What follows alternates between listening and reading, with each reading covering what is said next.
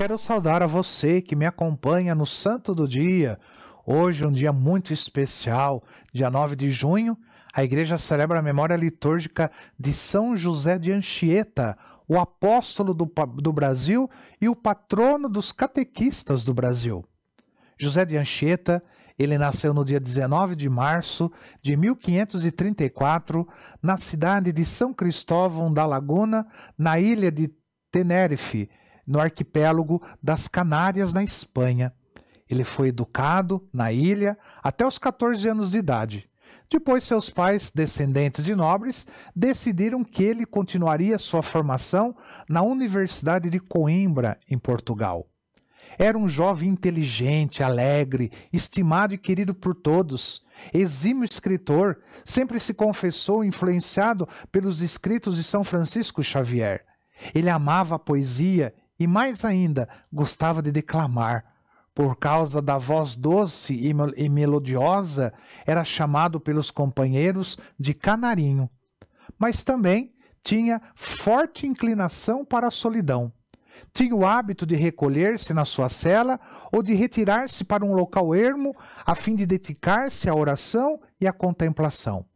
Certa vez, isolou-se na Catedral de Coimbra e quando rezava no altar de Nossa Senhora, compreendeu a missão que o aguardava.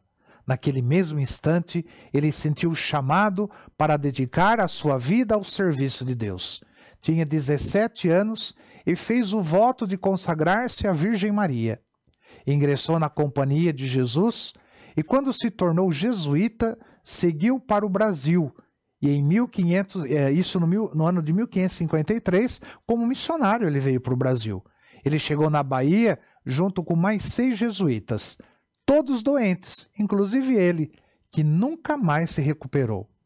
Em 1554, ele chegou à capitania de São Vicente, onde, junto com o provincial do Brasil, o padre Manuel da Nóbrega, ele fundou, no Planalto de Piratininga, aquela que seria a cidade de São Paulo, a maior da América do Sul. No local foi instalado um colégio e seu trabalho missionário começou. José de Anchieta não apenas catequizava os índios, ele dava condições para que se adaptassem à chegada dos colonizadores, fortalecendo assim a resistência cultural.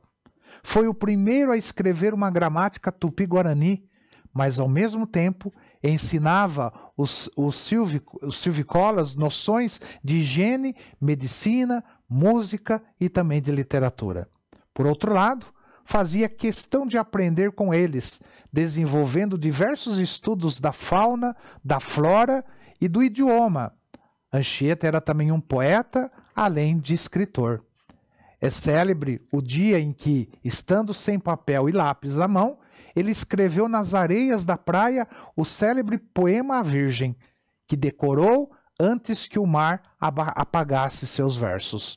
A profundidade do seu trabalho missionário, de toda a sua vida dedicada ao bem do próximo aqui no Brasil, foi exclusivamente em favor do futuro e da sobrevivência dos índios, bem como para preservar sua influência na cultura geral de um novo povo. Com a morte do padre Manuel da Nóbrega em 1567, o cargo de provincial do Brasil passou a ser ocupado pelo padre José de Anchieta. Nesse posto mais alto da Companhia de Jesus, ele viajou por todo o país orientando os trabalhos missionários. José de Anchieta morreu no dia 9 de junho de 1597 na pequena vila de Heritiba, atual cidade de Anchieta, no estado do Espírito Santo. Ele foi beatificado pelo Papa São João Paulo II em 1980 e canonizado em 2014 pelo Papa Francisco. Ele é conhecido como apóstolo do Brasil por ter sido um dos pioneiros na introdução do cristianismo no país. Em abril de 2015, foi declarado copadroeiro do Brasil na 53ª Assembleia Geral da CNBB. Em 2015, a Congregação para o Culto Divino e Sacramentos aceitou o pedido da Conferência Nacional dos Bispos do Brasil e declarou São José de Anchieta o padroeiro dos catequistas do Brasil. A festa litúrgica de São José de Anchieta foi instituída no dia da sua morte, dia 9 de junho. São José de Anchieta, rogai por nós. Que o Senhor te abençoe em nome do Pai, do Filho e do Espírito Santo. Amém.